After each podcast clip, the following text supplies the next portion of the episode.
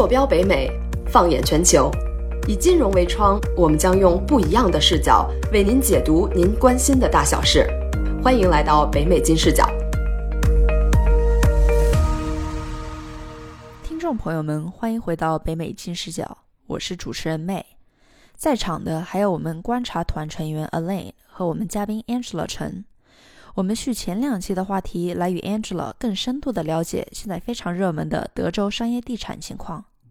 好的，那我们在前几期呢，其实也分享了住宅型地产和商业型地产它们之间的异同点。那现在在这个疫情的大环境下，您会更加推荐我们去投资哪一类的地产呢？我建议呢，如果资金量比较大的话，当然是做商业地产会比较更有效一点。在美国的住宅地产，我们加州和纽约，他们人口密集的城市来讲，可能住宅地产密集，就像我们中国人非常熟悉的炒房，大家都会去炒的。但是在其他的城市呢，因为这边的人的这个住房都是独栋的别墅，所以我们分散的比较开。我个人觉得住宅地产的管理起来呢是比较繁琐，也比较费时费力的。个人的经历，举个例子，我记得我第一笔投资呢是。作为股权投资，投资给一个开发商去建办公楼。几年后呢，我把那一笔投资的钱收回来了。我当时身边的朋友很多人都在买住宅地产，然后翻修，然后卖出，作为一个额外收入的一个副业。我也把那笔投资收回来以后，去买了一个房子，然后自己去做了一番的装修，还有后面挂出去卖掉，但是因为价格可能太高，就没有人买。结果我自己搬进去住了两年，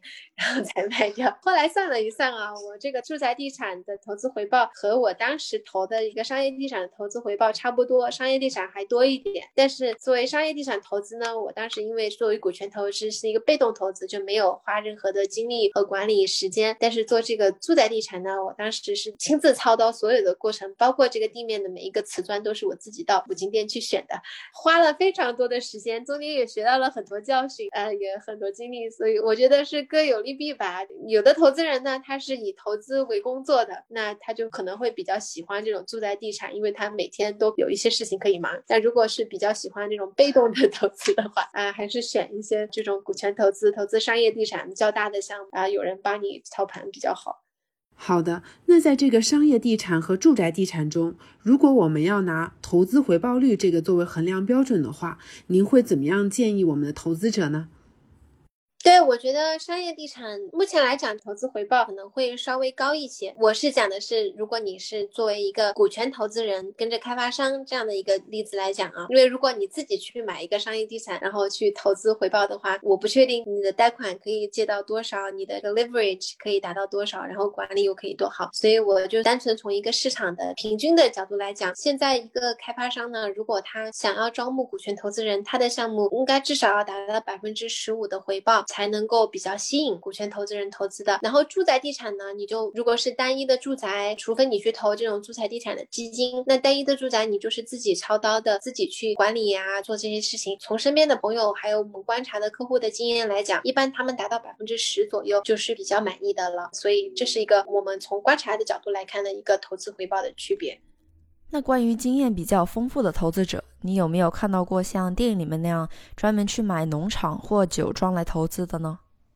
有的，我们这边好多国内的投资人，因为德州的 ranch 就是我们说的农场特别便宜，赚不赚钱呢？我从过去的几年看，如果你买的特别偏远的地方，呃，是没有赚到多少钱的。因为尽管我们这边每一年大概有几百万人的流入，但是这个城市的膨胀也不会膨胀到要开车两个小时以外的地方去。所以，如果是纯粹娱乐的话呢，买着放着十年、二十年以后，说不定是一块风水宝地，能够赚钱。但是想要短期做。认真投资的项目来看的话，我不觉得那是一个好的投资项目。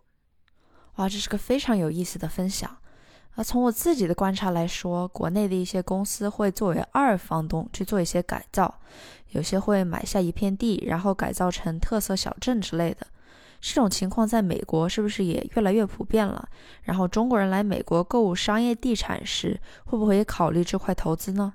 对这个我也遇到过，有一些大的公司集团，他们在国内呢做的项目都是非常大的，就是一个智能小镇，然后一个文化小镇的建造和改造。这样的公司来美国呢，美国的这个人口的需求和增长不会像中国那么快，它也没有办法一下在某一个地方消化掉那么多新增的供给，不管是住房也好，办公室也好，还是商铺也好。所以在这种中国的一个小镇一个小镇建设的理念呢，我觉得在美国。行得通的，在美国通常，如果说我我们有一块几百个 acre 的大的规划，它通常是。同样的面积，在中国可能是三到五年的规划，就是三到五年你要建成，然后让人口搬入。在美国可能就是十到二十年，要把它延长三到五倍这样。所以，当一个投资回报，如果你把时间延长三到五倍的话，你平均每年的年回报也要从，比如说你年回报之前是百分之十，那你扩大五倍就是十除以五，那你的年回报就从百分之十降到百分之二了。投资人如果坚持要做这样的大型的这种城镇投资改造的话，他们对回报的要求。和看法也要做相应的调整。我确实遇到过好几个大的集团公司要来德州做这样的一个小城建设，后面都是做了小城建设的百分之十以后，就把后面的卖给美国当地的开发商，让他们去做不同形式的改造，或者是留到以后改造，都没有像他们之前计划的那么快。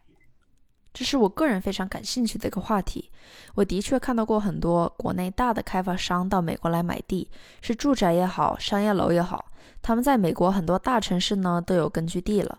所以中国的开发商到美国来时，他们的优势和劣势是什么呢？是他们在国人中的品牌认知度给了更大的关注度，还是目前来说他们还不太受欢迎呢？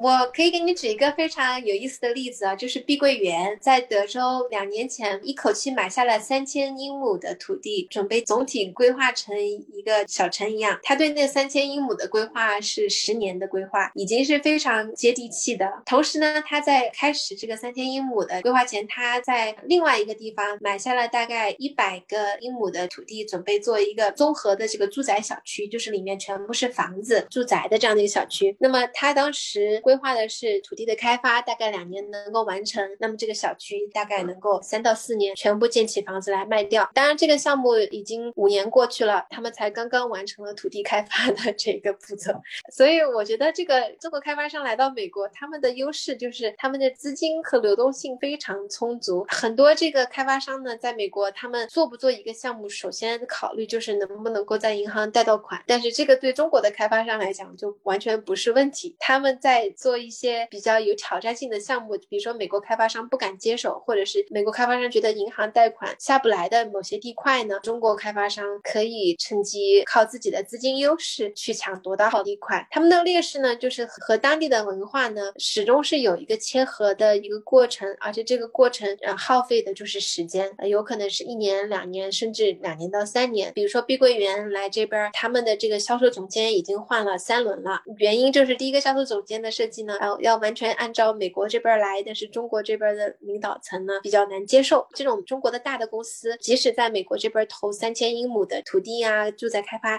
也不是他们的主要的运营项目，所以对他们来讲，这个项目只是他们公司的百分之一、百分之二，也没有就是得到足够的重视。所以我觉得这也是我们国内开发商来美国这边的一些短板吧。当然，他们也有很多优势，我觉得就是在材料上面啊，还有在我们说很多很多东西都是中国国产。的，那么他们在这个采购方面的价格方面也是有相当优势的，就是希望能够在像我们这种不断的努力下，大家能够对双方的文化有充分的了解，那么能够互相发挥自己的长处。这个十年接地气的意思是，平时开发这个地应该要用二十年左右嘛？如果是美国开发商来做这块地的话，他们会花二十年到三十年；如果是中国开发商来做这块地的话，他们的计划应该是五年。碧桂园来这边，他们是十到十五年，已经相比于其他的来过这边的开发商的计划，已经算是有入乡随俗了。感谢 Angela 跟我们分享这么多关于德州商业地产的知识。这期节目就到这里，下期我们会讨论税务相关的话题。感谢听众朋友们的收听。我们下期再见。如果刚才的节目带给您一丝豁然开朗，请在播放平台上订阅我们的频道。欢迎您点赞、评论、转发，一键三连。您也可以在微信搜索公众号“金视角”，获取更多精彩内容。